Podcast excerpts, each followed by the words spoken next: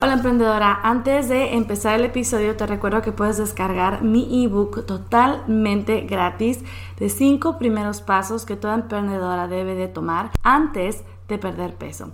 Solo ve a doctorasochil.com diagonal ebook para descargarlo o bien puedes ir al link en la descripción del episodio. Ahora sí, vamos al nuevo episodio del podcast.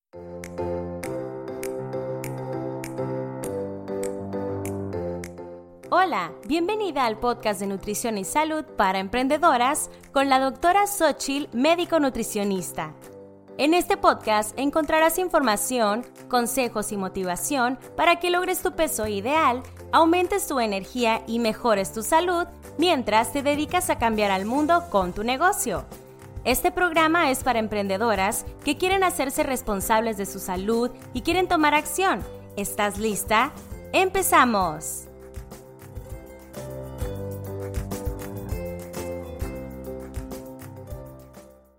Hola emprendedora, bienvenida una vez más a Nutrición y Salud para Emprendedoras, el podcast donde te enseño estrategias para que de verdad pierdas peso y a la vez lo disfrutes.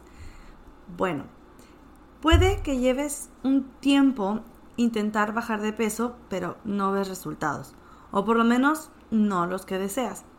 Y puede también que empieces a pensar que esto no es para ti, que nunca podrás lograrlo, que para qué tanto sacrificio.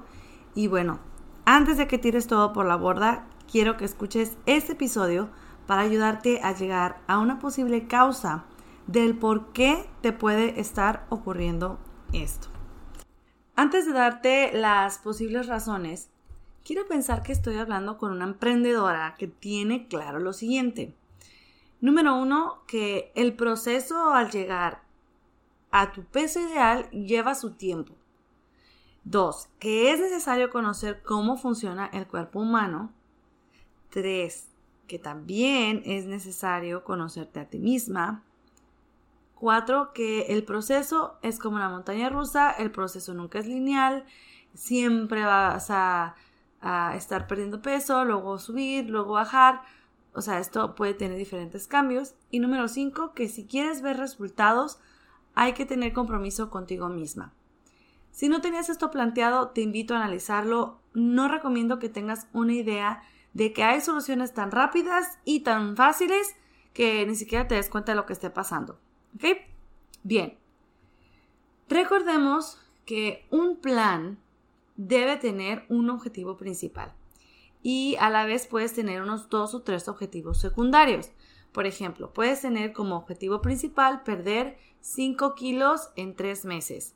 Y como objetivos secundarios, puedes tener más energía, no enfermarte, hacer ejercicio, algunos otros objetivos, ¿ok? Entonces, teniendo en cuenta que estamos hablando de que el objetivo principal es perder peso, obviamente cada quien va a tener su objetivo tan específico. A lo mejor tú quieres bajar 10 kilos en 6 meses o 20 kilos en un año, o sea, cada quien tendrá su propio objetivo. Te cuento las razones por las cuales puede que no estás viendo resultados en ese objetivo de perder peso, ¿ok? Si tu objetivo es eh, tonificar los músculos, bueno, habrá otras razones por las cuales no estás teniendo resultados. En esta ocasión vamos a hablar sobre por qué no estás viendo resultados en la pérdida de peso. Número uno, son 14. Están un poquito eh, los voy a explicar cortita, eh, de forma corta, pero espero que, que te sean de ayuda. Número uno, no tener metas claras. Si no sabes a dónde te diriges, pues puede que andes dando vueltas en círculos. Por lo tanto, hay que tener metas específicas, claras. Nada de quiero perder peso y ya, quiero sentirme mejor y ya. Eso recuerda que suena a un deseo. Hay que tener un poco más de intención, hay que de preferencia hacer un objetivo SMART tener los objetivos súper claritos, especificados en tiempo. Entonces, puede que si no tienes esto bien claro, pues entonces no sepas realmente hacia dónde vas. Número dos, no observar otros parámetros de mejoría. Sí, ok, tu objetivo es perder peso, pero a veces, y sobre todo al principio, pueden ocurrir muchos otros cambios en tu cuerpo antes de perder peso. Por ejemplo, puede que primero mejore la digestión, mejore la calidad de sueño, aumente tu energía, tu piel y cabello se vean mejor, etc. Y ya después va a venir el, el cambio de peso. Obviamente no puedes decir, oye, llevo ya tres meses y sí, ya me siento mejor, ya voy mejor al baño, pero no tengo respuesta. O sea, también, ¿ok? Primero hay que ver también los demás objetivos y pensar, perdón, los demás resultados y pensar en lo ganado y no en lo que no has logrado, ¿ok? Que sí has obtenido con ese cambio de alimentación. Número tres, no tener paciencia. A veces no es tan rápido. A veces ocurre un poco de desesperación, sentimos que es mucho esfuerzo como para no tener ya resultados.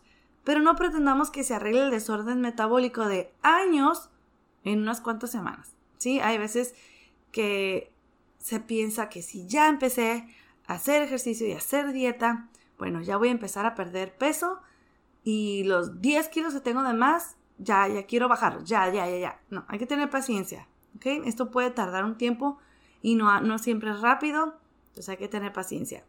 Número 4. Cambiar a cada rato de dieta. Si bien hay varios tipos de dietas y varias metodologías que son buenas y que pueden ser adecuadas para cumplir un mismo objetivo, no es recomendable estar cambiando de dieta cada rato. Tengo por ahí un podcast que se llaman las dietas que están comprobadas científicamente que funcionan. Ve y revísalas. A lo mejor alguna de ellas te identificas más con alguna de estas, ¿ok? Y cada una de estas Mm, de estas dietas o metodologías tienen su propia lógica y su propia razón. Entonces, en ocasiones se cambia de dieta antes de poder ver los resultados de la misma. Te voy a poner un ejemplo. Una, una dieta con control de porciones y calorías. ¿Funciona? Sí, claro que funciona. Pero de nuevo, no tienes paciencia, lo haces unas dos, tres semanas y de repente a la siguiente semana te cambias a keto bueno, es que te sentiste muy mal, te sentiste mareada, bueno, luego ahora vuelves a cambiar a porciones. Entonces, estar cambiando a cada rato de dieta no es bueno, no es recomendable. Dale oportunidad a la misma alimentación que estás escogiendo a que haga su trabajo. Por supuesto hay que hacerlo bien. Si estás haciendo una dieta nomás que encontraste en internet o algo que te contaron, probablemente pues no vas a ver resultados, aún así no, aún así dures un rato con esa dieta. ¿Ok? Número 5 compararse con otras mujeres. Tu cuerpo no es ni será igual al de ninguna otra mujer.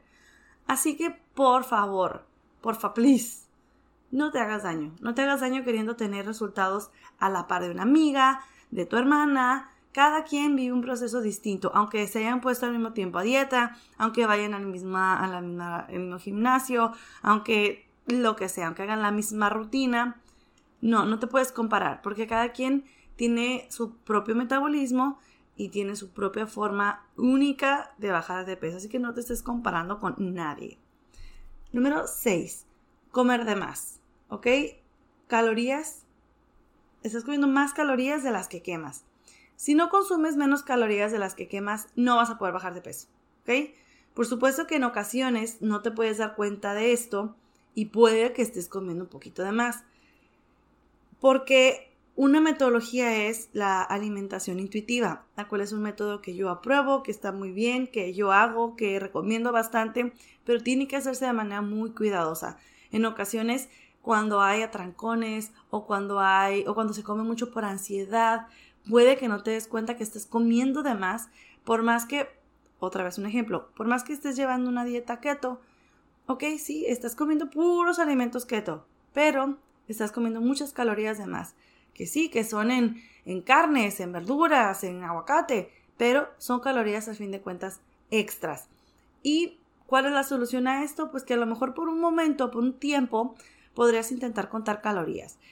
Agarras tu, tu contador de calorías por unas dos, tres semanas para que tú puedas aprender más o menos cuáles son las porciones que debes de comer y no estés comiendo de más. Número 7 tener demasiado estrés y dormir mal. Yo sé que siempre menciono esto, pero cortisol elevado ocasiona acumulación de grasa. El estrés y la mala calidad de sueño ocasiona que se eleve el cortisol. A veces no te das cuenta. Muchas mujeres viven con estrés crónico y están acostumbradas a él y ni cuenta se dan. O que ya con esto de la cuarentena ya no duermen bien eh, y ya andan del mal humor, se levantan más tarde, perdón, se levantan más temprano, se, a veces duermen más tarde, o sea, a veces podemos hacer muchos desajustes. Entonces, ojo con cuidar su estrés y dormir bien. Número 8. No tener buena salud intestinal. Hay muchos estudios que demuestran la relación del peso saludable como la pérdida de peso con una buena salud intestinal, específicamente con una microbiota saludable. Entonces, hay varias razones que pueden hacer, además por las cuales se puede alterar la microbiota intestinal. Eh, hay un episodio también completo sobre salud intestinal, te dejo en las notas del programa todo el episodio para que veas cómo puedes tú tener una buena flora intestinal. Pero sí, puede que no estés viendo resultados, pues porque no tienes bien tu microbiota intestinal o que hayas llegado como que a un estancamiento. Número 9. Tener algún padecimiento de fondo como resistencia a la insulina, hipotiroidismo o alguna otra alteración. Es muy importante que por lo menos una vez al año vayas a chequeo médico y análisis de laboratorios, aunque te sientas bien, aunque no te da la cabeza, aunque te checaste una vez la presión y te salió bien, tienes que checarte. Y en ocasiones hay enfermedades como el hipotiroidismo o la resistencia a la insulina y hay otras enfermedades que pueden ocasionar aumento de peso o dificultad para perder peso. Y es bien, bien importante que te evalúen para descartar alguna de ellas. Hay veces que tienen, por ejemplo, el hipotiroidismo tiene síntomas que, que no, parece que no tienen nada que ver uno con otro, pero cuando ya uno empieza a hacerle el interrogatorio al paciente, empiezas a unir, como unir diferentes síntomas y bueno, tiene todo sugerido de que puede ser em, hipotiroidismo. Se las hace laboratorio y sí, tienen hipotiroidismo. Entonces es bien importante que te estés checando. Si ves que no has eh, estás batallando para perder peso, eh, que te cheques, que te hagas laboratorios y que vayas con un médico para ver si tienes hipotiroidismo. Número 10. No hacer la dieta adecuada. No solo que no estés haciendo algo que no es adecuado para ti, sino que algo que no tiene ninguna lógica o sentido. O sea, como dietas extremas o que están de moda o que la semilla de papaya, porque a veces dicen, ay, estás haciendo dieta así ¿Qué estás haciendo? Comiéndome semillas de papaya. O estoy haciendo una dieta muy estricta. Eh, ¿Dónde la viste esa dieta muy estricta? ¿Estás haciendo con un nutricionista? No, yo la vi en internet. O sea, hay veces que estudio, hay dietas en internet que pueden estar mal hechas y pueden desinformar a las personas y empezar a hacer dietas que no tienen lógica, que, que aunque la hagas al pie de la letra, no vas a bajar de peso. A eso me refiero con no hacer la dieta adecuada o no hacer una buena dieta. Muy bien. Número 11 no te estás dando cuenta de lo que comes y se te escapa en algunos alimentos como el azúcar o el alcohol.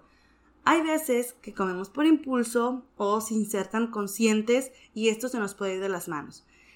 Es importante que hagas una lista de lo que comes para notar si hay alimentos que se estén escapando de tu atención.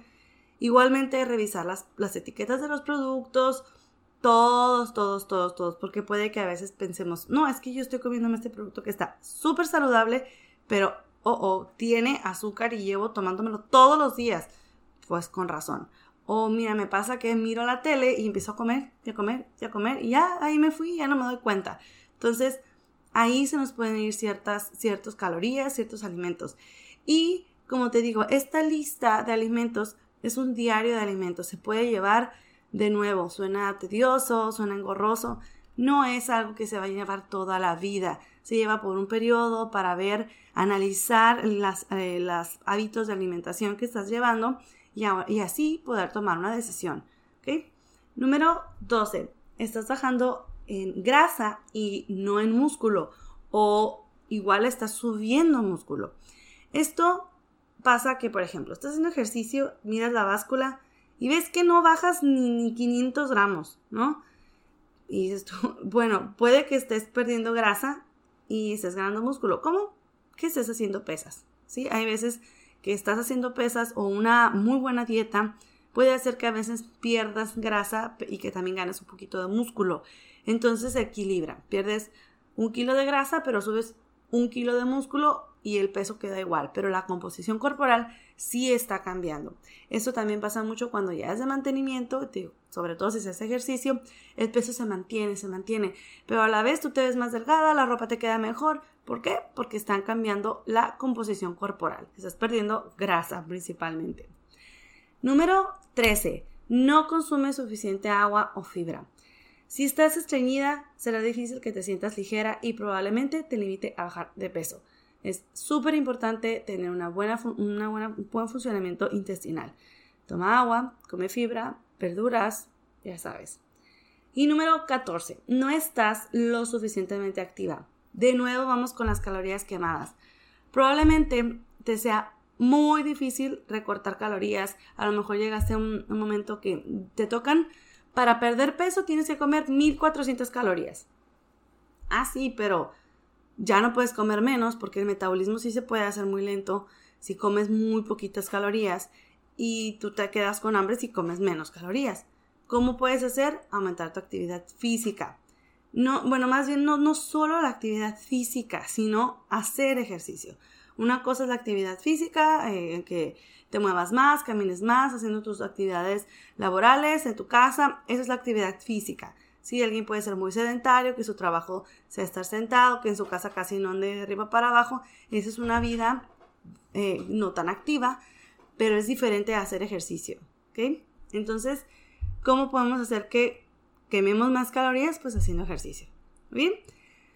Excelente. Entonces, em, con estas 14 razones, te doy la conclusión del episodio. Bueno, el proceso de perder peso, si se decide hacer de forma saludable, requiere de tiempo, dedicación al aprendizaje y mucho amor y respeto hacia ti misma. Así que sin ánimos de regañarte o sentirte fracasada, analice si alguno de estos te está fallando, ¿ok? Y ajustar algún detalle. Por lo tanto, ya sabes, si estás pasando por alto alguna de las razones anteriores, te invito a que como tarea vibrante de la semana le pongas atención especial a alguna de ellas, la que creas que principalmente te esté ocurriendo y que armes un plan para esta semana cambiarlo.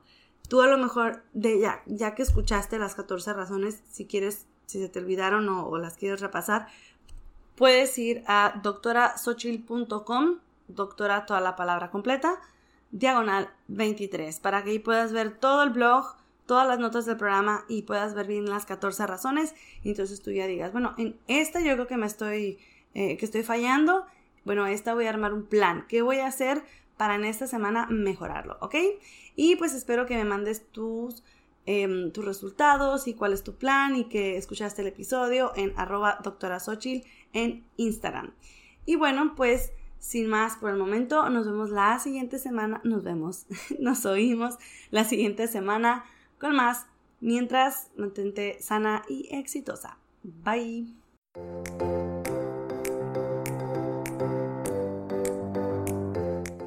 Esto ha sido todo por hoy en Nutrición y Salud para Emprendedoras. Tienes más información en doctorasochil.com. Muchas gracias por ser parte de este podcast, dejar tu reseña y compartirlo. Nos vemos el siguiente episodio.